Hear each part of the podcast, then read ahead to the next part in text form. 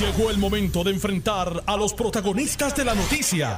Esto es el podcast de En Caliente con Carmen Jové. Muy buenas tardes, gracias por la sintonía. Un privilegio estar con ustedes a través de las ondas radiales de Noti 1630 y del 94.3 FM, simultáneamente en la banda AM y FM y también a través de notiuno.com, diagonal TV, audio y video. Me encanta estar en sus hogares, en sus oficinas de trabajo, en sus en su automóvil y si me lleva en la aplicación móvil, pues puede escucharme todo el tiempo o a través de, de la radio, como usted desee. Estoy para servirles. Este programa tiene un compromiso con, con la verdad, con la verdad. Le habla una periodista que si se equivoca, con mucho gusto, rectifica. Y es un programa de entrevistas, y es un programa de análisis, y es un programa de opiniones.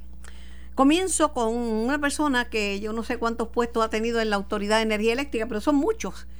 Dirigir la transmisión y la distribución, dirigir las plantas y llegar a ser director ejecutivo de la Autoridad de Energía Eléctrica. Me refiero al ingeniero Josué Colón. Saludos, Josué, buenas tardes. Sí, saludos para usted, Carmen. Buenas tardes y un privilegio estar con usted en su programa y la radio Gracias. Igualmente, Josué. Eh, bueno, es una realidad que Luma comenzó hoy y arrancó con el respaldo del sector industrial en Puerto Rico, y pero con, con el rechazo de, de UTIER y otros sindicatos. Eh, ellos han dicho que están en la mejor disposición de acabar con los apagones, de atender, gracias Jerry y gracias Nelson, de atender a los clientes y de enfrentarse a los huracanes. Pero no es por Luma. La autoridad está mal ahora. Estuvo mal ayer. Y va a estar mal mañana, a menos que le haga una inversión multimillonaria, porque está en la quilla.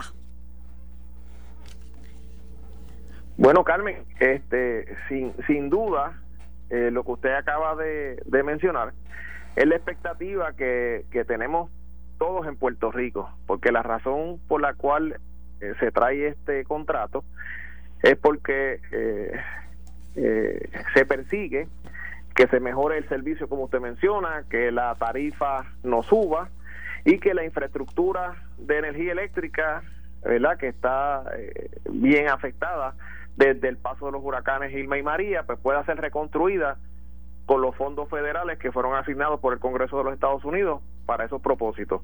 Esa es la expectativa que tiene el pueblo de Puerto Rico, o sea, todos nosotros, eh, con la llegada de Luma a Puerto Rico. El problema es que no es Luma. El problema es que la autoridad, y lo reconoce cualquiera, está bien frágil. Mira, hablan de los huracanes, eh, Josué, y tú sabes que no hace falta un huracán. Un animalito que toca una línea. Una hierba que choque. Sin, sin duda, Carmen, la infraestructura de energía eléctrica, como te mencioné, está, está afectada, está maltrecha. Claro. Eh, por, por, eh, ¿verdad? Como consecuencia de los huracanes eh, Irma y María en gran medida, pero también eh, por la falta de recursos desde que en la administración de Alejandro García Padilla se declaró en quiebra la corporación. Esa es una realidad y la dejaron sin recursos y al extremo de que no tener ni inventario eh, cuando llegaron los huracanes. Esas, esas son realidades. Pero no es menos cierto, y yo insisto en esta parte porque, Carmen, eh, se, se habló de enmendar el contrato, hubo discusión pública amplia sobre ese particular, eh, se habló de posponer la fecha de comienzo del primero de junio a, hacia otra fecha posterior. Todas esas discusiones se dieron, pero ahora mismo lo que lo que tenemos frente a nosotros es que la fecha de comienzo llegó y es hoy. Por lo tanto, ya no es cuestión de que si el contrato se va a enmendar o se va a posponer, ahora es cuestión de ejecutar.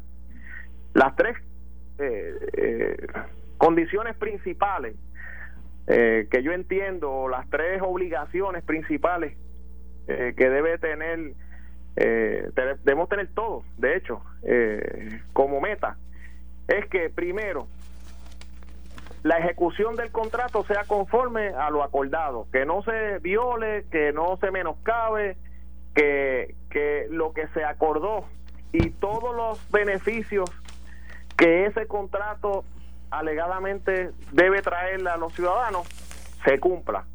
Y esa es la ejecución. Pero mira, lo, segundo, Carmen, es la fiscalización. Tiene que haber una fiscalización de ahora en adelante certera de las agencias que vienen a supervisar el contrato, llámese Alianza Público-Privada, Autoridad de Energía Eléctrica y cualquier otra agencia que esté en, en, ¿verdad? En, el, en el círculo de las agencias que van a fiscalizar ese contrato.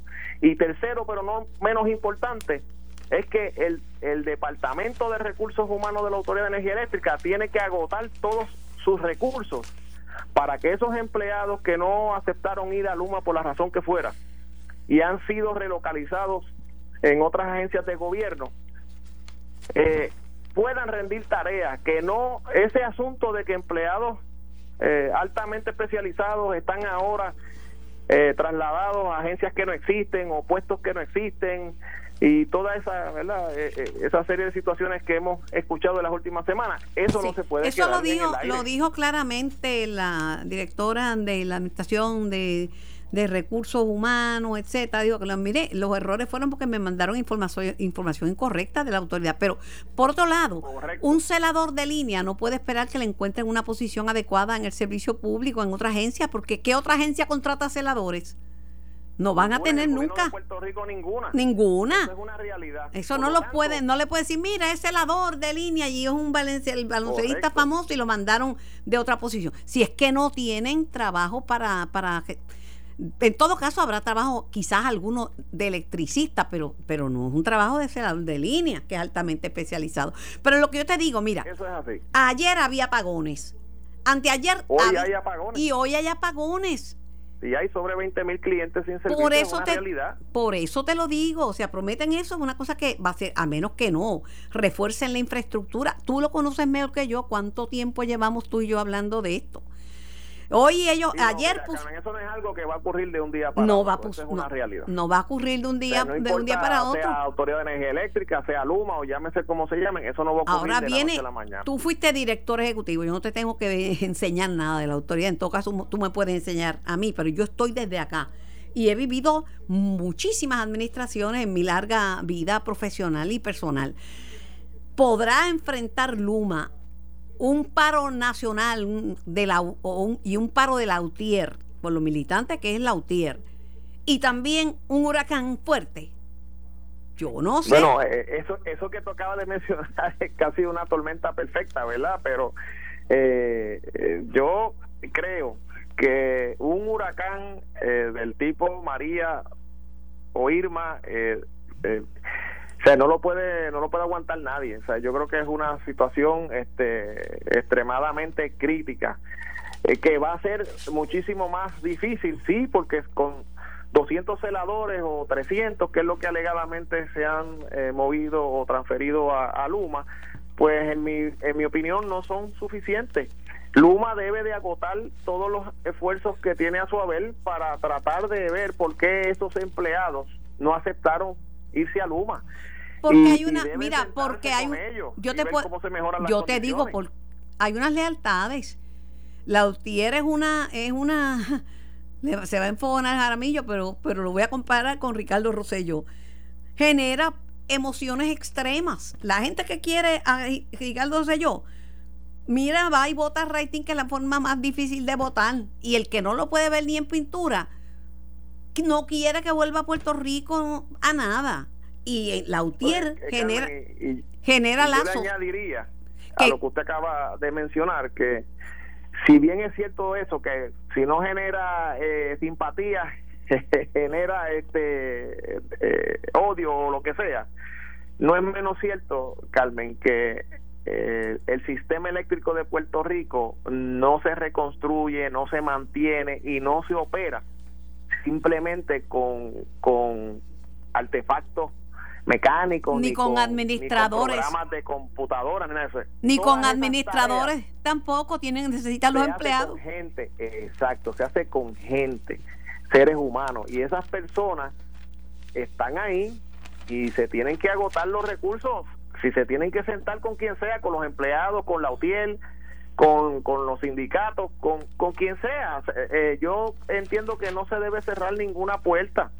en este punto porque si si el contrato y este proceso se eh, ¿verdad? Luma como yo entiendo que ellos deben tener como meta es que sea exitoso pues no pueden cerrar ninguna puerta. Pues claro no que puedes descartar a nadie. Para finalizar, eh, para finalizar, eh, obviamente la junta de directores de la autoridad y el representante del consumidor se quedan porque la autoridad no ha sido vendida, esa junta permanece, ¿verdad?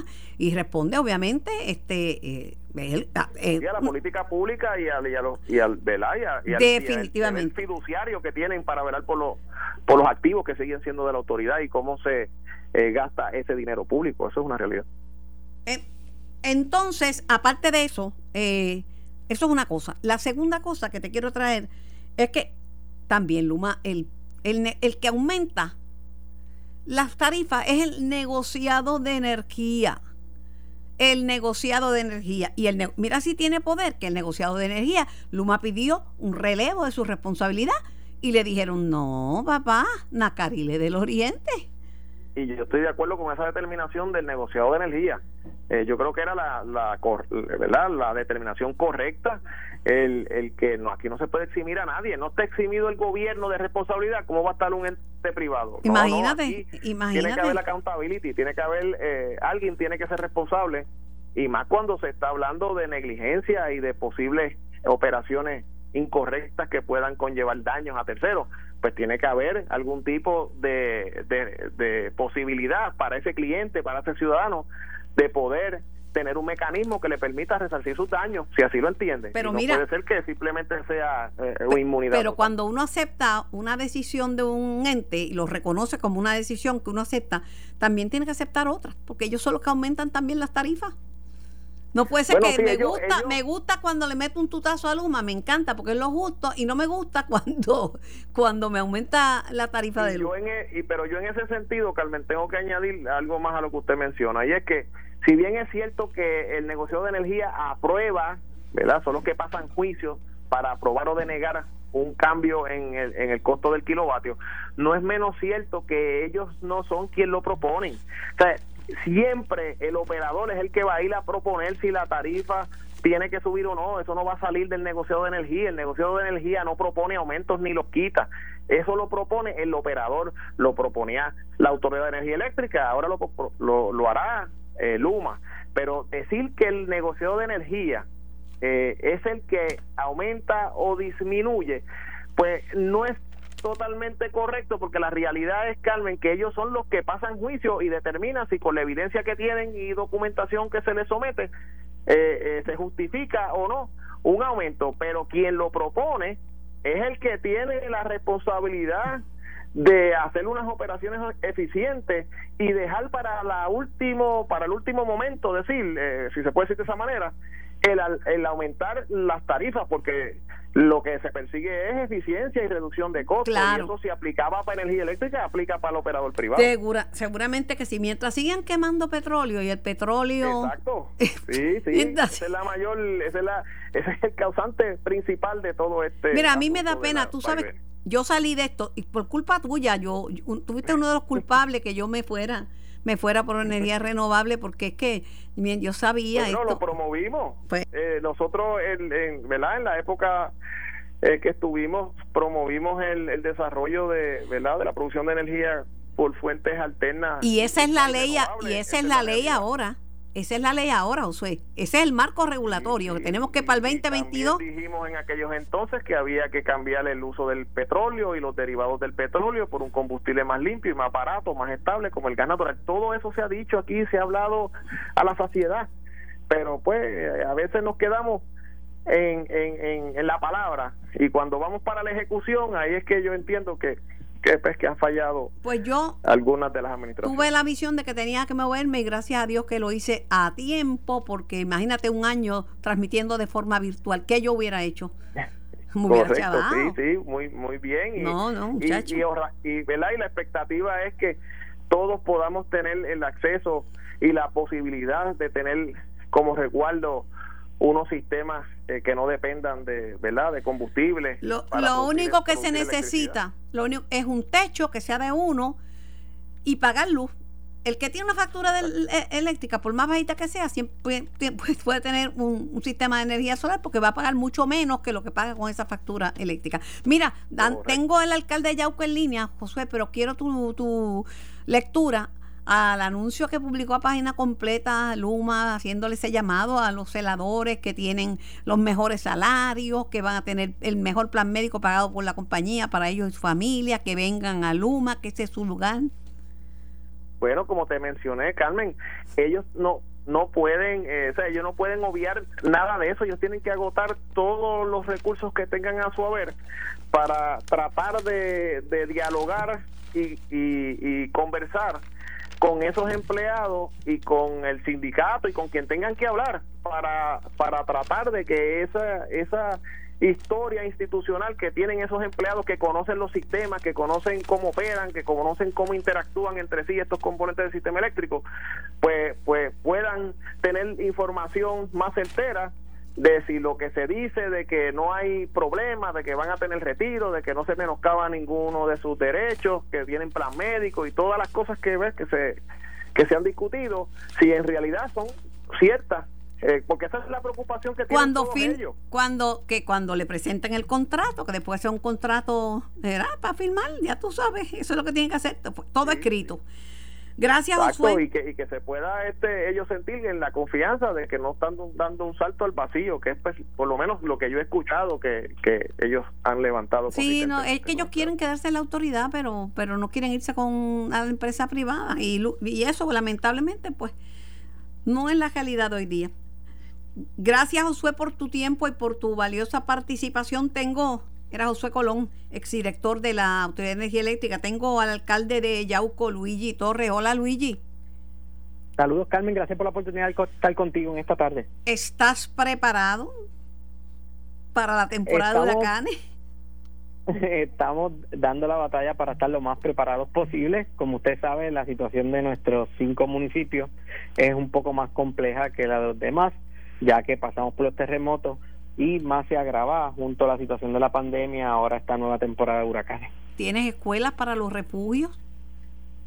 Sí, nosotros tuvimos que dividir, Carmen, lo que en el pasado se hacían dos refugios principales, ahora hay que dividirse en nueve. Hemos utilizado centros de usos múltiples eh, y eh, iglesias que también han colaborado para poder estar dentro del plan de emergencia de huracanes. Nosotros estamos rehabilitando cinco escuelas eh, para poder garantizar eh, el regreso escolar en agosto. Eh, de nuestra situación de 14 escuelas, apenas cuatro aptas, cinco estamos arreglando y cuatro que van a estar ubicadas en modulares eh, a partir de septiembre y octubre, según los planes del Estado. ¿Qué te falta, Luigi? Bueno, nosotros hemos estado desde enero, Carmen, y yo creo que esto es algo que hay que darle un mayor énfasis a todos los municipios de Puerto Rico. Nosotros logramos un acuerdo con el Departamento de Recursos Naturales para la limpieza del río Yauco cuando el huracán María todas esas comunidades del de, eh, casco urbano bajo, como es la Urbanización Luquetti, Chichamba, El Tendal, Paso Hondo, quedaron inundadas severamente. Y allí nosotros desde enero estamos en una continua lucha con el Departamento de Recursos Naturales para que no solo nos dé un endoso como nos dio para limpieza del río, sino que conlleve y tenga consigo los endosos del cuerpo de ingenieros, Chipo y Fish and Wildlife que están poniendo trabas para limpieza del río Yauco. Esperamos que en las próximas dos semanas el Departamento de Recursos Naturales pueda emitir eh, finalmente el endoso con varias de estas agencias para poder limpiar eh, el cauce del río Yauco antes de que llegue una lluvia fuerte. ¿Los desembolsos de FEMA han seguido tan rápido como un suero de brea? Eso es correcto, han ido a cuentagotas, ¿verdad? Como decimos acá, eh, en Yauco, por ejemplo, eh, nosotros tenemos proyectos que pueden ascender a casi 70 millones si FEMA abriera, ¿verdad?, el grifo de ayuda y comenzara a, a otorgarla con prontitud y diligencia. Hasta este momento, de esos 70, apenas tenemos 15 millones eh, que han llegado a la cuenta. Ya hemos subastado cinco proyectos de esos 15 millones, pero nos quedan proyectos grandes eh, por parte de FEMA y el COR3 de que se pueda agilizar. El ingeniero Manuel Lavoy está haciendo una gran gestión de eliminar burocracia, eh, pero eh, en este momento, a tres años del paso de Huracán María, el tiempo apremia, Carmen, ¿verdad? Ya es tiempo de que este dinero esté en las arcas municipales para que la reconstrucción y tener un pueblo más resiliente. Hablando de usted y de Yauco, antes yo entrevistaba pues, al alcalde, eh, que ahora lamentablemente pues, enfrenta una situación muy dolorosa y, y, cumple una sentencia del, del gobierno federal. Sí, es una situación muy lamentable para todos los yaucanos y para el exalcalde también.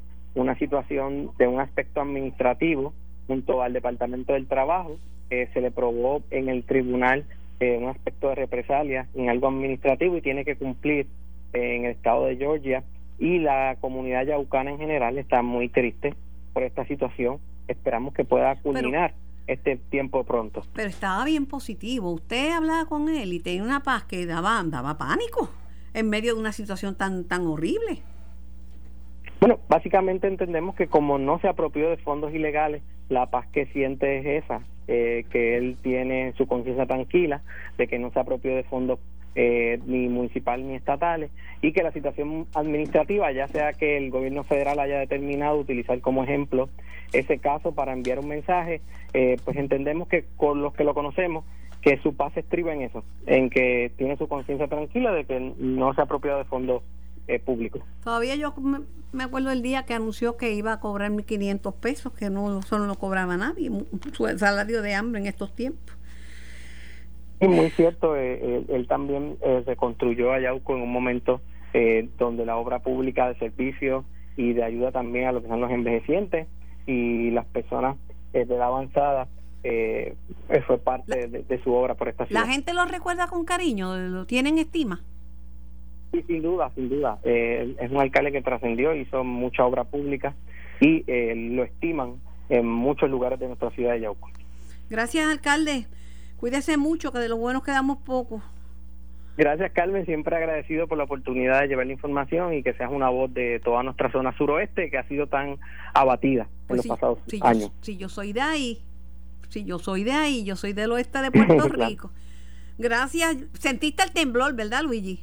El último. Sí, han sido varios. En los pasados dos días han sido una réplica constante y pues básicamente es la preocupación, especialmente de las personas de la avanzada que viven solos, que ya por dos años consecutivos continúa temblando nuestra ah. zona.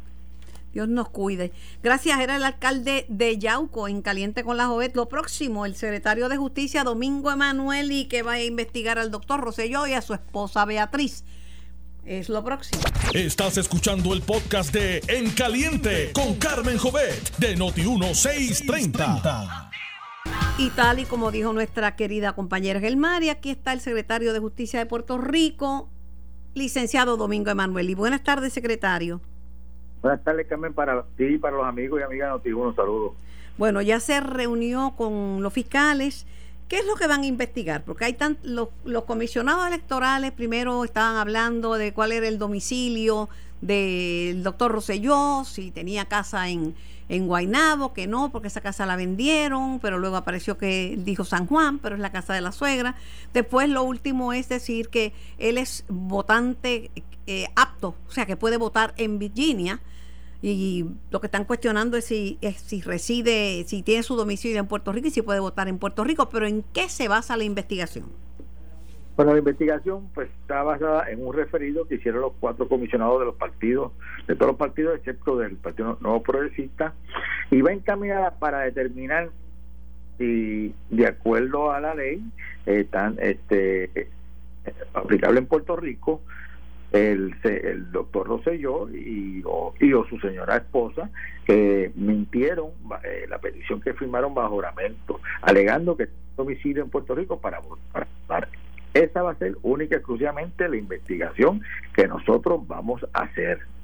Eh, y obviamente para esa investigación está eh, hace falta uno recolectar y uno puede buscar y unos hechos, unos testimonios, unos documentos, pero y esa, esa información tiene que ser constatada y, ponerse eh, a la luz y analizarse a la luz de la jurisprudencia aplicable sobre el concepto de domicilio, que es un concepto que se ha definido en múltiples eh, casos, en múltiples tribunales, y, yo creo que eso es lo importante del caso, ¿no? Eh, y examinarlo desde el punto de vista jurídico, único, exclusivamente, eh, sin tomar en cuenta ni quiénes eh, son las personas que se van a evaluar, ni el favor o, el sentimiento en contra que pueda haber contra esa persona.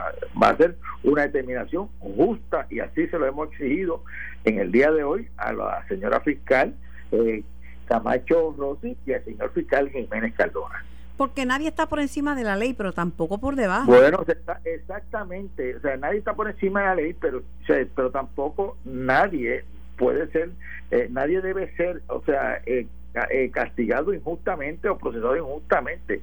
Yo lo que quiero que el pueblo puertorriqueño sepa que el, esta evaluación que se va a hacer sobre el, el señor, el doctor Carlos Rosselló y su señora esposa, va a ser una evaluación ecuánime, balanceada y tomando en consideración única y exclusivamente los hechos y el derecho. Nada más.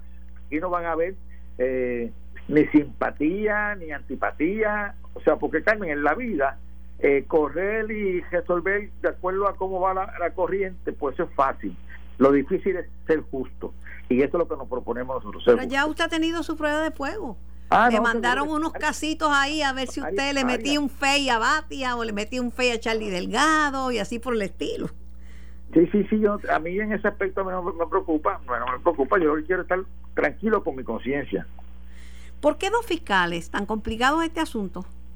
No, Carmen, el, asunto no es un asunto complicado desde el punto de vista de, de, ley. Eh, lo que pasa es que este es un caso donde para uno, o sea, para uno este eh, presentar y proyectar una ecuanimidad, eh, yo creo que era necesario, y más que de una figura política del espectro de, del doctor Rosillo, era necesario uno contar con más de un fiscal eh, que puedan examinar para que cuando tú bajes con el resultado, sea un resultado que esté avalado por personas conocedoras del derecho y sobre todo que pueda estar que, no pueda estar sujeto a, críticas viciosas. Así que me parece a mí que yo este lo pensé y lo repensé y esa determinación de escoger dos fiscales la tomé yo. Muy bien. Muy bien, este, pero le, pero le tengo una noticia que usted la sabe, pero se la voy a repetir. Como quiera que resuelvan en esa investigación, un 50% va a estar en contra y va a decir que eso fue un, un encargo y un, y un 50% va a estar, eh, eh, el otro 50% va a estar a favor, porque es que es una persona polémica, polémica que unos lo admiran y lo quieren y lo ven como un paladín de la estadidad y otros lo quieren ver seis pies bajo tierra, esa es la verdad.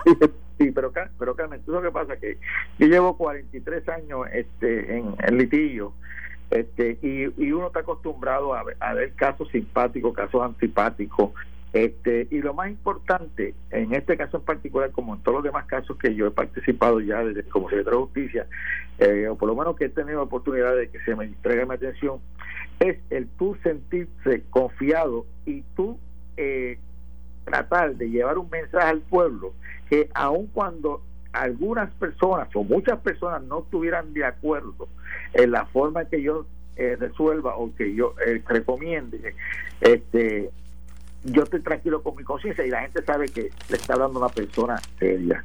Este, así que ya a mí eso de la Oiga, yo, oiga, yo no lo pongo en duda, ¿sabes? Si, alguien no, lo pone en duda es esta servidora. No, no, yo, no, yo sé que no, Carmen, pero yo estoy consciente de que nunca, nunca va a haber, nunca va a haber, o sea, un 100% que estén de acuerdo con lo que uno resuelva y puede ser mayoría o minoría que esté de acuerdo, de, que esté de acuerdo, pero cuando uno tiene que tomar estas decisiones, el chaquetón del secretario de justicia pesa tanto y ese y ese chaquetón hay que saberlo cargar porque si tú no sabes cargar mejor es que abra la puerta y te vayas bueno una pregunta que te quería hacer es si cuántos casos le han referido a justicia sobre esta misma controversia de domicilio bueno posiblemente pueda haber varios pero en este caso a mí a mí personalmente como secretario de justicia este es el primero que me que me que me toca y mira qué clase y mira que primero para entrenarme pero a mí eso no me preocupa porque se va a estudiar o sea el, derecho mira el derecho eh, el derecho que está es un derecho fácil, sencillo. Lo que hay que es eh, buscar los hechos, examinarlo a la luz del derecho aplicable y, no creo que deba haber mucha complicación. El, esta, esto, estas querellas eh, eh, presentadas por el comisionado están juramentadas por los comisionados electorales? no, no están juramentadas, pero esto, o sea, eh, eh, de hecho, y en este caso en particular, buena, buena pregunta que me, has hecho, porque en este caso en particular, como los hechos que se le imputan al señor ex gobernador Ricardo Rosselló, y así como a su señora esposa Beatriz este Rosselló, no, no fueron no fueron bajo bajo la incumbencia del como gobernador, pues no lo aplica el FEI. Entonces, ¿qué sucede? Pues son una querella que se llegaron, son una, una alegada conducta ellos que se alega que es delictiva pues entonces sobre eso pues, se, lleva a cabo la investigación pero no no no. Ni juramentada por ninguna otra persona verdad no no no okay. ahora ninguna y eso pues se evaluarán los fiscales determinarán este qué cuál es el paso a seguir que, si hablan de toda la declaración jurada buscar prueba documental pero yo lo que quiero es que el pueblo esté tranquilo que la investigación se va a llevar a cabo. Claro entonces, la, la, la, Comisión Estatal de Elecciones no, no ha dado ninguna información, no ha hecho de gestiones que, que haya o documentos que hayan, hayan hecho en su intento por comunicarse con...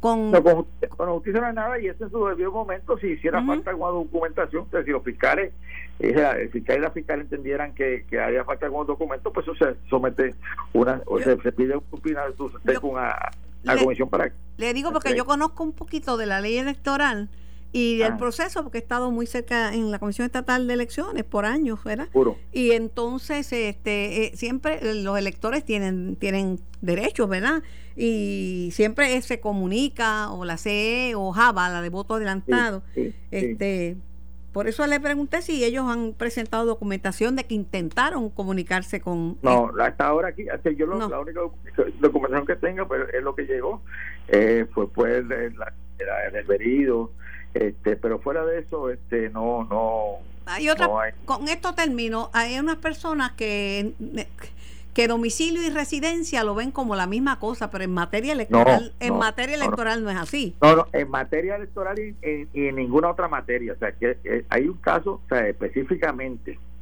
desde hace años se resolvió que residencia y domicilio no son cosas, son cosas distintas. La residencia es donde tú vives en un momento dado y el domicilio es donde tú eh, donde tú eh, donde tú tienes el ánimo manendo de tú volver a, vivir en ese sitio o, tú puedes tenerlo aquí permanentemente porque estás aquí en Puerto Rico o puedes haberte ido para cualquier país y tener la intención de volver para atrás. Es un poco más complicado que este Carmen es algo bien complicado que pero que tú eh, el derecho pues puedes decir o sea el derecho es claro en cuanto a eso por eso es que te, menciono eso porque el derecho es claro sobre la diferencia entre residencia y domicilio lo importante en este caso va a ser los hechos que se logren este levantar y compararlo con el derecho aplicable y ahí tú vas a tener la solución. Gracias Domingo Emanuel y secretario de Justicia. Eh, gracias, gracias por, por contestar mis preguntas y yo creo que son buenas para la gente que, que sigue sigue estos, asuntos y estas elecciones y estos temas políticos y las figuras políticas eh, envueltas. Gracias a un millón. A la orden siempre. Secretario de Justicia, Domingo Emanueli, en caliente, con la joven clara que domicilio y residencia no es lo mismo, ni se escribe igual. Bueno, tengo a Jorge Galva de ACES en, en línea y vamos a hablar de, de la, del plan de Biden y de, y de que, lo que podría pasar con, con Puerto Rico y con la reforma. Galva, buenas tardes. Buenas tardes, Carmen. Buenas tardes. ¿Cómo está todo? Pues bien, pero todos los años, pues nosotros con la misma peregrinación para la paridad de fondo, el mismo temor de que haya gente que se quede sin el plan de salud del gobierno, de la reforma, que es buenísimo. Y ahora mismo, pues, eh, Biden presenta su plan y dice que va a cumplir su palabra de campaña, su promesa, pero no es enteramente en las manos del presidente solo, tiene que ver con los republicanos y con, y con los demócratas del Congreso. Eso es verdad, Carmen. Ahí hay dos cuestiones que hay que entender. Uno, que es importantísimo el, apoyo de la Casa Blanca, que eso se consiguió a través de las gestiones del gobernador eh, desde hace ya meses, desde que asumió la, la, gobernación. que ha estado hablando con la Casa Blanca sobre este asunto. Y es importante por, por, por, por motivo de que eso resolvería el problema permanentemente. Que a nosotros se nos trata igual que a un Estado. Ya la peregrinación esta de cada dos años, cada tres años se acabaría. Ahora, eh, el asunto, y hubo un artículo muy bueno que se publicó eh, por parte de José Delgado hace algunos días en el Nuevo Día, donde lo explica muy bien, es el vehículo procesal donde se va a conseguir insertar esa ley de reautorización de fondos y donde el balance muy delicado de demócratas y republicanos en, en, el Senado en particular pues impone ciertos retos y eso pues es una verdad que hay que hay que hay que aclararla Kevin eh, por otro lado decía que, que 600 mil de la reforma eh, personas que tienen la reforma podían perderla si este plan no se da, Galva. Eso es correcto, eh, Carmen. Y la razón para ello, para explicarla lo más fácil posible, es ver las presunciones que hace la Junta de Supervisión Fiscal en su eh, presupuesto base presentado para el año fiscal 2022 que empieza el primero de julio. Eh, para resumir, allí la Junta está presumiendo que en vez de recibir 2.7 billones de dólares como lo recibimos eh, el año fiscal federal eh, 2021, Puerto Rico terminará recibiendo aproximadamente unos 650 billones que son producto del CAP Medicaid más otras fuentes de ingresos asociadas. Ya tú podrás ver que 600, eh, 650, 660 millones están muy por debajo de los 2.7 billones que se recibieron para este año y el año pasado. ¿Qué es lo que hace la Junta? La Junta entonces empieza a tomar dinero de otras de otras partidas del presupuesto y lo pone dentro del presupuesto base para tratar de cerrar la brecha, porque ellos saben lo que cuesta el programa Medicaid en Puerto Rico y saben que con los 600 y pico billones federales y los fondos que se, que se parean contra esa suma, lo da. Así que ponen más dinero dentro del pote. Pero ese dinero que ponen dentro del pote solamente llega a aproximadamente unos 2.4 o 2.3 billones de dólares. Y se nos queda una brecha entre la cantidad de presupuesto base y los gastos reales del programa de aproximadamente 1.4 billones de dólares. Y ahí es que está el problema. Porque con una brecha de ese tamaño, de 1.4 billones, yo me veo obligado a sacar a toda la gente que entró nueva ahora, a los casi 200 mil, tengo que cortar todos los incrementos y no solamente eso, tenemos que sacar del plan a entre 300 y 400 mil personas. Y eso, pues, eso, eso es lo que revelan los números. Bueno, hay otro camino, ¿verdad? Eh, eso es lo que lo que dicen. Tenemos la, la bendición de esa opinión del honorable juez Gustavo Pi, una de las mentes más brillantes de nuestro país. La persona, la persona que va a ocupar, eh, que va a llenar la vacante que con su partida de este plano terrenal dejó el juez Torruella en el primer circuito de apelaciones en Boston. Pero está el impedimento que yo creo que Biden tiene que meterle, si quiere aprobar su plan, tiene que meter, en lo que respecta a, Puerto Rico, tiene que meterle caña al Departamento de Justicia Federal, que tiene una oposición ya escrita y, y, en el tribunal que la, que, la, que, la, eliminen, que la saquen, que la resista. Ahora justicia pide tiempo extra en caso en el caso de Baella. Así es. Eh, y, solamente aclarando una cosa, Carmen. El SSI, por supuesto, no toca el, el asunto de financiamiento de, de, Medicaid. El SSI es un, es un seguro suplementario que le provee a los asegurados del seguro social, a los retirados, les provee una cantidad adicional de dinero. Sí, como pasó, con, pasó con el señor que, que recibía ese, Exacto, ese seguro, uh -huh. vino a Puerto Rico y el pobre infeliz le dijeron que no, que porque vivía en Puerto Rico no le iba a coger. Pero lo que te digo que están en el mismo paquete que envió Biden. Sí, sí, no, sin duda. Y, y, al final del día todo el dinero es verde y chavos son chavos. Solamente quería aclarar que ese SAI, pues obviamente afecta a otro programa que no tiene que ver nada con Medicaid. Así que sí, si el SSI se resuelve, y estoy de acuerdo contigo, Biden debería decirle a su secretario de justicia, mira, tú sabes, esa no es la posición de la Casa Blanca y que retirar la objeción. Yo estoy de acuerdo con o, o decirle, pero, decirle, mira papá, ¿sabes qué? Trump perdió, ahora llegué yo. más sencillo. ah, pues bien. más sencillo. Sí, porque tú sabes, eh, eh, eh, es una realidad y es una y además que se quita un dolor de cabeza, pues tú sabes lo que es la peregrinación de puertorriqueños todos los años con el mismo la misma solicitud que le hagan justicia y no estamos hablando de dineros para capricho, estamos hablando de vida humana Estamos hablando de salud, ah. de salud que, que yo siempre he entendido que es un, un derecho humano que hay que, hay que proteger lo mejor que uno pueda. Definitivamente. Bueno, ojalá. Hay que seguir machacando sobre esto porque, porque tú sabes, el que no tiene un seguro médico en Puerto Rico está chavado. Está chavado. Está y hay que ver cómo se le garantiza y, y ojalá que podamos ver la luz al final del camino, de verdad. Yo creo que sí, Carmen. Déjame decirte, yo estoy bastante confiado. No te voy a mentir. En la cuesta hay, hay, hay obstáculos en la, en la cuesta particularmente el lado del Congreso, pero afortunadamente tanto el gobernador como la comisionada residente, como la directora ejecutiva de PRAFA, el secretario de Salud, todo el mundo está metiendo mano ahora en el Congreso para bregar con esos obstáculos que todavía existen, a ver si podemos pasar esta legislación que tanta falta nos hace. Seguro que sí. Jorge, gracias por comunicarte conmigo, eso es importante, eh, es nuestra gente, nuestra gente más humilde que necesita, que necesita que se le haga justicia. El Así es. Pues. Gracias, Jorge Galva, director de ACES. Gracias por su tiempo. Esto fue el podcast de En Caliente con Carmen Jovet de Noti1630.